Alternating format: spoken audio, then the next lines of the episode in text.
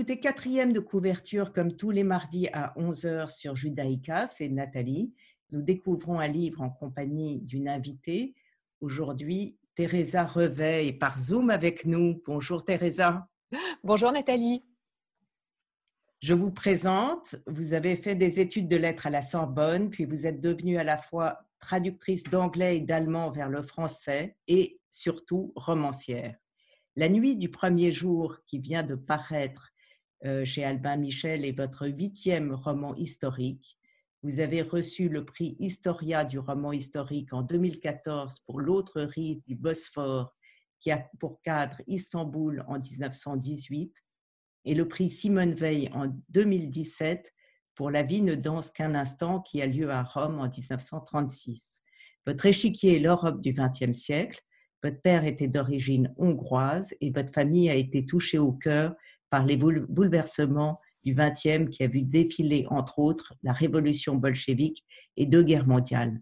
Vous aimez donner chair à l'histoire et l'incarner à travers des personnages émouvants et attachants.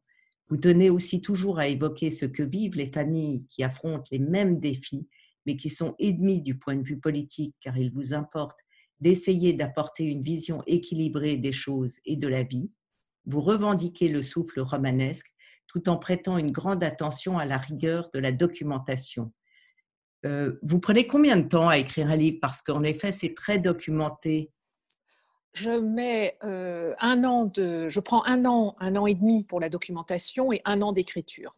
Donc en général, c'est deux à trois ans pour chaque, pour chaque livre. Oui, ça se sent. Je, dans la nuit du premier jour, est-ce que vous voulez raconter en deux minutes l'histoire? Parce que c'est assez fascinant Alors, la nuit du premier jour est la, chute de l'Empire ottoman vue à travers les provinces arabes et surtout le lien entre, entre ces pays-là, ce Proche-Orient, et la France à travers le monde de la soie. Euh, il y avait des liens très importants euh, entre notamment le Liban et la Grande Syrie et le Liban et Lyon depuis, depuis, depuis des centaines d'années pour euh, la production de la soie. Et euh, cela m'a intéressé de mettre cet arrière-plan historique en scène et mes personnages, l'aventure romanesque de mes personnages est tout simplement le choix impossible d'une femme, Blanche, l'héroïne, qui choisit de quitter son mari et ses enfants euh, pour retourner au Proche-Orient, au Liban, où elle est née, Blanche est française, mais elle est née au Liban, et pour suivre l'amour de sa vie, qui est un marchand de soie de Damas. Donc c'est le choix d'une femme dans un contexte politique et historique compliqué, puisque nous sommes au début du XXe siècle. Et tous ces fils permettent d'emporter mes lecteurs dans un monde loin de notre quotidien confiné et loin de nos soucis pour, euh, pour apprendre quelque chose, voyager entre Beyrouth, Damas et Lyon. Et, euh, et surtout, je crois, voilà, la fin du, fin du 19e, début du 20e, et, puis, et puis, et puis euh, partager une émotion que moi j'éprouve quand je crée mes personnages, partager cette émotion romanesque qui est très importante pour moi. Donc vous partagez ce, ce, goût de l'histoire, n'est-ce pas, avec euh, Ralph Toledano, dont vous avez choisi de parler ici, avec son dernier roman, Le Retour du Phénix, qui est donc paru chez Albin Michel en 2018. Il y a plus d'un point commun d'ailleurs. Hein. Est-ce que est-ce, pour cela que vous l'avez choisi? J'ai choisi Ralph Toledano parce que c'est l'un des rares écrivains euh, récemment pour qui j'éprouve vraiment un, très grand respect pour sa construction philosophique et spirituelle de son œuvre. Et l'un de son, premier roman, euh, Un prince à Casablanca, est un livre que j'avais donc commencé, que j'ai lu de la première à la dernière ligne, et quand je suis arrivée à la dernière page, je l'ai recommencé tout de suite ce qui, ce qui ne m'était, je crois, jamais arrivé en fait. Et, et je l'ai, parce que l'univers qu'il mettait en scène, sa réflexion, cette beauté de la langue, ce français, cette syntaxe magnifique à la fois classique et rythmée, sonore, sensuelle, m'avait tellement transportée que je n'ai pas pu quitter le livre et je l'ai recommencé tout de suite. Avec le retour du phénix, euh, Ralph Toledano continue cette démarche, si vous voulez. Et, et j'ai aussi beaucoup aimé celui-ci. Le fait est que le, Un prince à Casablanca est paru euh, à la Grande Ourse et oui. est en rupture de stock. Oui, oui, il est en rupture de stock, oui. le livre est magnifique, donc quelqu'un devrait le publier. Oui, il, faut, il faudrait qu'il soit repris. C'est un peu le drame, malheureusement, des maisons d'édition. C'est une maison d'édition qui, a, qui a publié de très beaux textes qui, je crois, n'existe plus, la Grande Ourse, justement, me semble-t-il. Hein, je ne suis pas tout à fait sûre, mais, mais je crois qu'elle Et donc, et, malheureusement, si vous voulez, les éditeurs ne reprennent pas nécessairement des textes, et, malheureusement, il n'est pas passé en poche. On est sauvé par le poche de nos jours. Et donc, donc voilà. Le cours du Phénix et, chez Albin Michel, vous pouvez Absolument. C'est un très beau livre. L'histoire euh, je la donne en deux mots. En se mariant avec le prince Tullio Flabelli, Édith, issue d'une antique lignée de kabbalistiques séfarades, a adopté la vie aristocratique et les palais romains de son époux. Dix ans plus tard, en 1987, mère de trois enfants, sa relation avec Tullio évoque la dérive des deux continents. Le temps d'un été, le couple décide de retourner à Jérusalem Edith y possède une maison, mausolée désertée de son passé marocain. Elle qui avait laissé une nation fondée sur des valeurs d'entraide retrouve un pays où le paraître l'emporte sur l'être, mais rien n'est écrit d'avance dans une région en guerre où le moindre souffle d'air peut rebattre les, les cartes d'un univers menacé. Alors il y a l'histoire de ce couple, c'est un couple mixte, Edith qui est juive marocaine et Tullio qui est euh, catholique et romain deux villes immortelles, Rome et Jérusalem, le passé et le futur. Il y a comme dans votre roman un mariage mixte. Oui, oui, mais dans, le roman de Ralph, ce qui est très intéressant, c'est qu'il euh, il fait une sorte de parallélisme avec deux familles euh, de très riches, avec des héritages spirituels et culturels très riches, Tullio, qui est donc d'une famille de la noblesse romaine qui remonte les siècles, mais aussi Édith, de cette ancienne lignée de kabbalistes séfarades, qui est une, comment dire, qui a une, famille qui a la connaissance, la spiritualité, l'élégance traditionnelle aussi, euh, des manières et des coutumes. Et ces deux univers, chez Ralph Toledano, se croisent et se répondent à travers une interrogation que je trouve très importante de nos jours et qui va au-delà de notre quotidien matérialiste. Et cette dimension de spiritualité, mais qui n'est pas quelque chose de trop, confus ou trop complexe que, que, décrit Ralph Toledano, je pense est un élément très important de nos jours et très particulièrement depuis, depuis, depuis que nous vivons cette pandémie mondiale. Notre réflexion je pense, a été chamboulée depuis un an maintenant, en gros, et elle nous amène à une plus grande intériorité. Et ce confinement successif que nous vivons et que nous allons continuer à vivre pendant un certain temps, me semble-t-il, hein, nous amène à cette intériorité. Et, euh, et, il nous faut des auteurs comme Ralph euh, pour, pour, pour essayer de comprendre quelque chose qui va au-delà de notre quotidien. C'est ça qui fait sa différence, me semble-t-il. Oui, il pose beaucoup d'autres questions. Euh, il y a effectivement le paraître, l'être, la spiritualité, mais la recherche de, de son identité, c'est ça qui m'a mmh. fait dans ce livre. Euh, c'est ce thème de l'exil, en fait, la perte mmh. et la quête de son identité qu'il met au centre et qui est le cas euh, de votre héroïne, j'y reviens un petit peu, euh, dans la nuit du premier jour, Blanche, qui est née au et qui euh, a envie de retrouver exactement comme Édith, qui commence à se sentir respirer, je dirais, à Jérusalem. Alors, il se trouve en effet que la terre, il se trouve que dans le livre de Ralph Toledano et, le mien, et le mien beaucoup plus modestement, euh, puisque Ralph vit à, Jérusalem et connaît beaucoup mieux euh, tout cela que moi, mais euh, mon héroïne blanche est née au Liban. La terre d'Orient a quelque chose d'intrinsèquement fort. Et donc, on, ne naît pas impunément sur cette terre du Proche-Orient me semble-t-il. Euh, et, donc, elle, porte en elle, mon héroïne blanche porte en elle cette terre, ce soleil, cette lumière, cette force.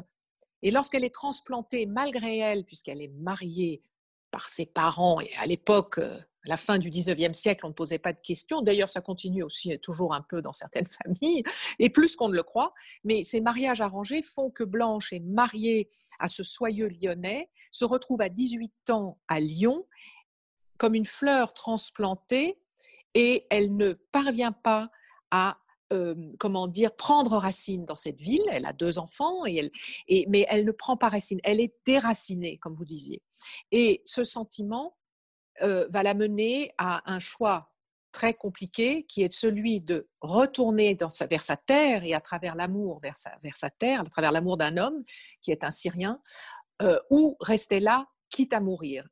Et elle choisit de vivre au détriment de ses enfants. Et ça, c'est le grand, le grand questionnement et le grand tabou, d'ailleurs, de, pour, pour, pour beaucoup d'entre nous. Euh, parce qu'en partant, on lui dit, quand elle retourne au, Liban et qu'elle choisit d'y rester, on lui dit très bien comme ça, mais vous ne reverrez pas vos enfants.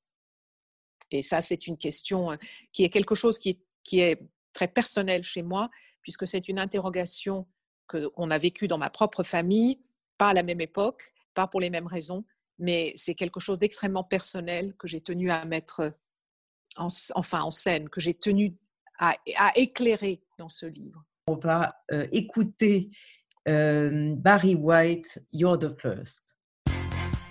We got it together, didn't we?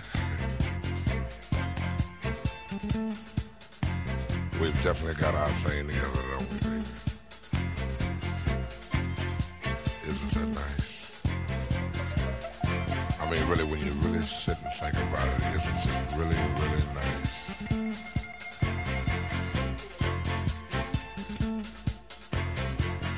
I can easily feel myself slipping, slipping more and more waves. That super world of my own. Nobody but you and me. We've got it together, baby.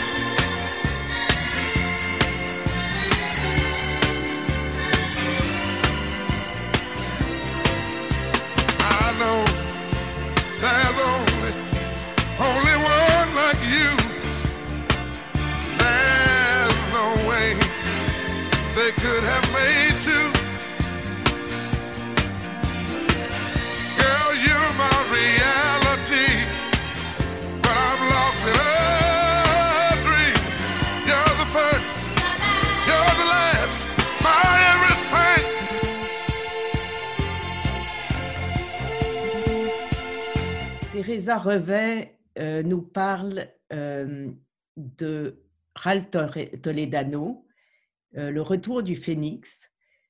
Qu'est-ce qui vous a plu dans ce livre bon, vous, avez parlé du style, de l'histoire, mais quel est le personnage qui vous a le plus touché? Je pense que c'est Flora, le personnage qui, est, touchant, qui est cette vieille dame extrêmement élégante, euh, très énigmatique, que Edith rencontre donc quand elle est à, Jérusalem. Et à travers euh, la réflexion de cette vieille dame, euh, Edith va prendre conscience vraiment de qui elle est.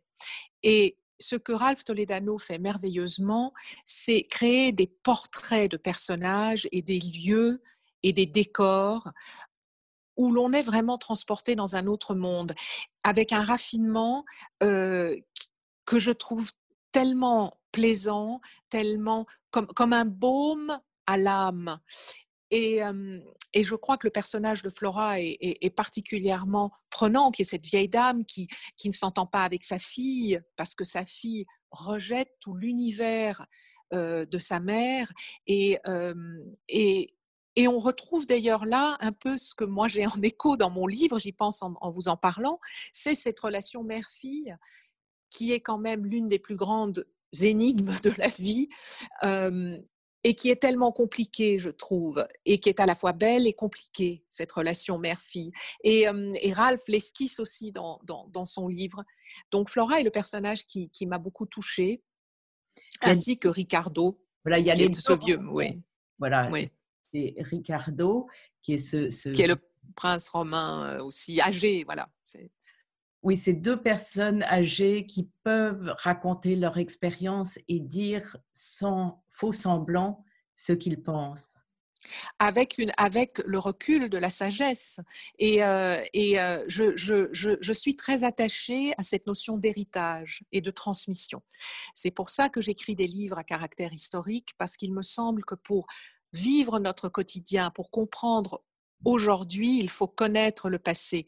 Et la démarche de Ralph Toledano est la même que la mienne en cela, c'est de rappeler ce qu'était toute une tradition de, de connaissances, de, de, de vie, de manière d'être, une transmission d'âme, et il le fait très bien dans ce livre, entre cette génération plus, plus âgée et la génération plus jeune qui est amenée à transmettre à son, à son tour. Nous ne devons pas oublier le passé. Et, euh, et, et, c'est important, j'ai la chance d'avoir beaucoup de, de, de, lectrices, j'ai surtout des lectrices, puisque le roman historique plaît surtout aux femmes, même si j'ai certains hommes qui me lisent aussi. le, le, le, j'ai, beaucoup de lectrices assez jeunes d'adolescentes qui aiment bien parce qu'elles trouvent les livres d'histoire trop ardus, elles ont, elles ont raison, enfin elles peuvent avoir raison bien sûr, et, et donc le, le romanesque et le roman permet cette transmission de manière plus, euh, plus aisée. Et, euh, et c'est ce que fait très bien Ralph Toledano. Alors, il, il, euh, je- j'en lis un extrait, comme ça, ça donnera le ton, mais peut-être vous en avez sélectionné un aussi. Euh, euh, non, non, mais tout est beau. Donc je vous écoute, Nathalie. C'est quand euh, l'héroïne retourne à Jérusalem et retrouve son cousin euh, Gilbert. Et euh, il dit à son mari Tullio, je vous remercie de nous ramener notre cousine par ici, le plus souvent et le plus longtemps possible. Mais ne pensez-vous pas que les êtres sensibles sont en exil où qu'ils se trouvent et d'où qu'ils proviennent? Si nous critiquons de façon aiguë le monde auquel nous appartenons par le destin, c'est que nous, le connaissons mieux que les autres civilisations.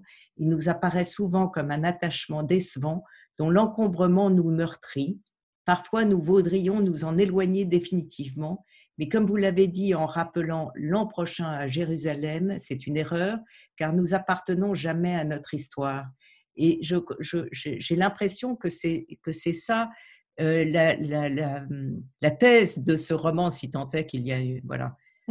Oui, oui, oui. Il y a tant de choses. Il est tellement riche, ce, livre. Il est, il est euh, comment dire, ce sont ces couches successives à la fois de beauté physique que l'auteur arrive à, transmettre grâce à cette plume et à ce français ciselé et tellement juste et à cette structure syntaxique. Du palais romain. Et... Ah, c'est magnifique. Vous avez deux portraits de deux villes, Rome et Jérusalem. Moi, je connais assez bien Rome, mais hélas pas Jérusalem, j'espère un jour, mais les descriptions, euh, et qui ne sont pas didactiques, elles sont très incarnées par euh, Ralph Toledano. Donc vous avez des descriptions de deux villes qui sont absolument euh, magnifiques et qui sont des êtres à part entière dans, le, dans le livre. Et ça, il le fait à chaque fois dans ses, dans ses romans. sa description de Tanger sont magnifiques. Donc il, il sait donner chair à la matière, ce qui est très spirituel d'ailleurs, de, ce qui correspond à son personnage. Et, euh, là-dedans évoluent des êtres euh, qui, ont cette réflexion euh, philosophique et métaphysique. Mais je, tiens bien à dire à vos auditeurs que ce ne pas, ce sont pas des livres ennuyeux, ce sont des livres, c'est comme une, vraiment une musique, une musique et une, quelque chose d'extrêmement sensuel et, d'enveloppant d'entrer dans l'univers de Ralph Toledano. Et euh, il a ce courage de mener à bien euh, dans un monde de vitesse, dans un monde de, où on est, on est dans le faire, on est dans le réaliser, on est dans le réussir. Euh, il, il, construit pas à pas ce, cette œuvre littéraire contre vents et marées, parce que c'est très difficile de trouver des éditeurs qui sont prêts à, entrer dans cet univers. Euh, et, il faut rendre hommage à ces auteurs qui construisent comme ça une cathédrale, si je puis dire, littéraire. Euh, vous allez d'un univers à un autre, toujours dans le passé, n'est-ce pas? Mais vous en, êtes, vous en êtes tout de même à votre huitième roman, ce qui est très impressionnant. Oui, on avance, on avance. Je bâtis pierre à pierre. vous avez dans la tête combien d'autres romans d'avance ou vous savez juste le prochain alors le prochain, oui, je, suis, j'ai une idée, enfin je suis en train de travailler sur le prochain et, et j'ai une idée pour celui d'après, où je retournerai d'ailleurs au, Proche-Orient parce que je n'ai pas euh, terminé euh, mon voyage là-bas, sur ces terres magnifiques, sur ce cœur du monde, mais, euh, je ne sais pas combien de livres je, porte en, moi. J'ai toujours écrit depuis que je suis très très jeune, donc, mais on a toujours cette peur de, à un moment donné d'être devant la page blanche et d'être devant une forme de vertige et de vide. Euh, donc je, ne sais pas, je ne, j'essaye de ne pas me projeter trop loin. Je, dois déjà arriver à, construire le prochain, à laisser monter les personnages et, euh, euh, et, à les entendre. Et, à chaque fois, j'ai, la, peur au ventre de, de ne pas y arriver. C'est, chaque nouveau livre j'ai l'impression que je ne sais pas faire et je suis au pied de la montagne à chaque fois. Et c'est là, je suis vraiment de nouveau au pied de la montagne et il va falloir que je gravisse cette montagne pour planter mon drapeau tout en haut. Et c'est toujours l'Everest et j'ai toujours la trouille. Est-ce que vous le lisez quand vous écrivez? Alors, je lis, je lis d'abord pour mon travail, parce que je suis lecteur dans, plusieurs maisons d'édition, donc je lis pour le, travail, entre guillemets, si tant est que lire est un travail. Mais, euh, et puis, je dois lire beaucoup pour ma documentation. Donc, lire pour le plaisir, euh, c'est plus rare pour moi, hélas, parce que je n'ai pas tellement le temps. Alors, j'ai des périodes de, j'allais dire, de vacances. Alors là, je lis. Mais j'ai toujours un livre en cours, oui, forcément. Mais c'est souvent lié à mon travail. Donc, vous ne vous laissez pas influencer par un style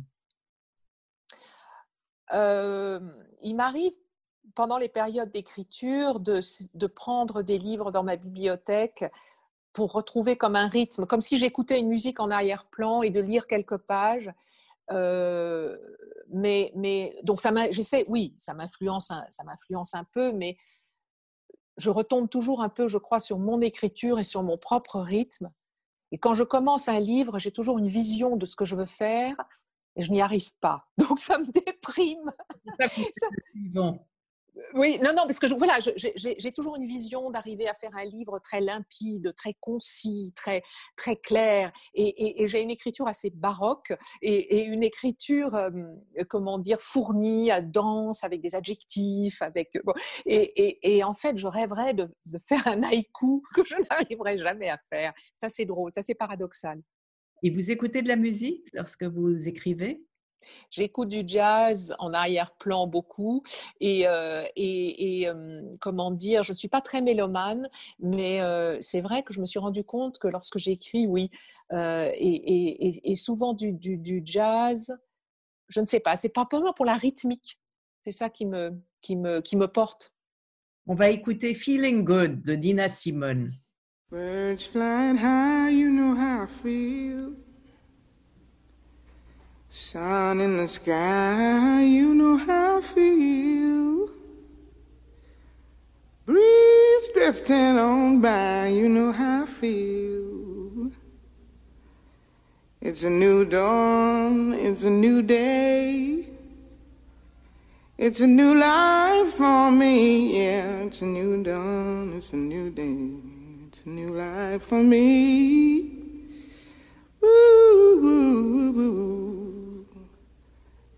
feed.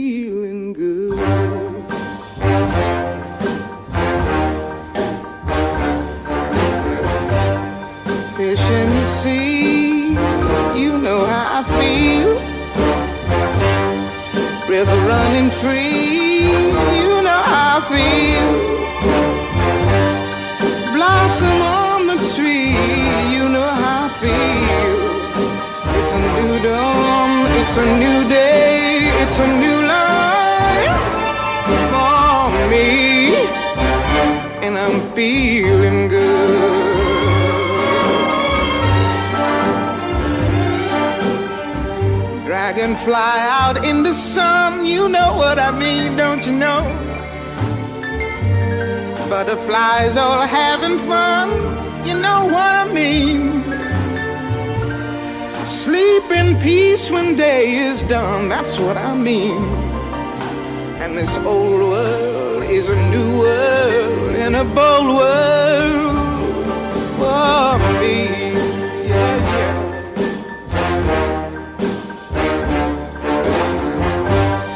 Stars, when you shine, you know how I feel. Scent of the pine,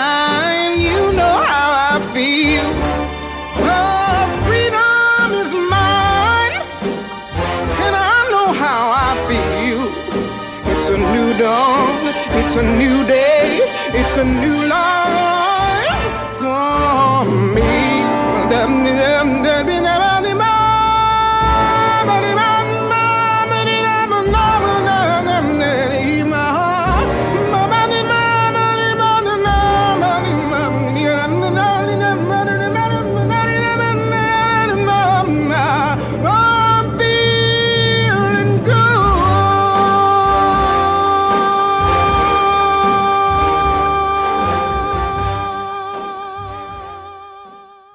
Teresa Revet nous parle de Ralph Toledano aujourd'hui.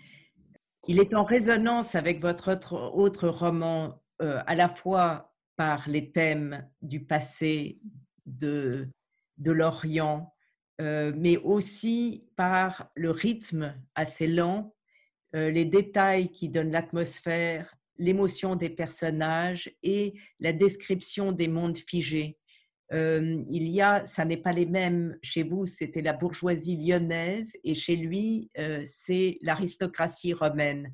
Ça n'a rien mmh à voir, mais pourtant, on a réellement l'impression que vos deux héroïnes étouffent dans, dans ce monde figé et qu'elles veulent retrouver un ailleurs qui est en fait chez elles. Oui, c'est vrai. Et il se trouve que moi, j'ai aussi décrit et dépeint l'aristocratie romaine dans mon précédent livre, celui qui a eu le, prix Simone Weiss, qui était un grand honneur, dans La vie ne danse qu'un instant. Et, c'est vrai que Ralph Toledano et moi, j'allais dire, nous dansons dans les mêmes palais, il faut croire, et nous aimons reconstituer un monde de raffinement, de valeurs qui, qui, est en train de disparaître. Ralph a bien sûr cette approche à travers le monde séfarade dont j'ignorais tout, cette description de cette, de cette noblesse séfarade que, dont, dont j'ignore tout. Et c'est donc, je suis toujours fascinée de, de découvrir tout ce qu'il nous apporte. mais cette idée de, de, comment dire, de, de bourgeoisie ou d'aristocratie qui transmettent un certain nombre de, de, connaissances et de valeurs, ça c'est quelque chose que nous partageons. Mais ce n'est pas nécessairement l'aristocratie dans le sens de la, noblesse euh, de, sang, parce que les aristocrates sont partout. Moi, j'ai écrit un de, mes, romans, se passe chez, le, chez les verriers de Venise et de Murano, qui sont de parfaits aristocrates. Donc, un artisan, l'artisanat est une aristocratie. L'aristocratie, c'est tout simplement des gens qui sont fiers de leur passé, qui transmettent des traditions et qui apporte une beauté au monde, tout simplement par un art de vivre, par un art de la pensée, par un art par un art de, matériel, par la beauté d'un verre de Murano, par la beauté d'une porcelaine de Meissen, par, la beauté d'un tableau ou, ou, d'un meuble, voilà, voilà ou artistique, ou, même dans la mode. C'est ça l'aristocratie. C'est ce qu'il y a de meilleur chez l'être humain. Donc tout le monde peut être un aristocrate. C'est ça qui est beau.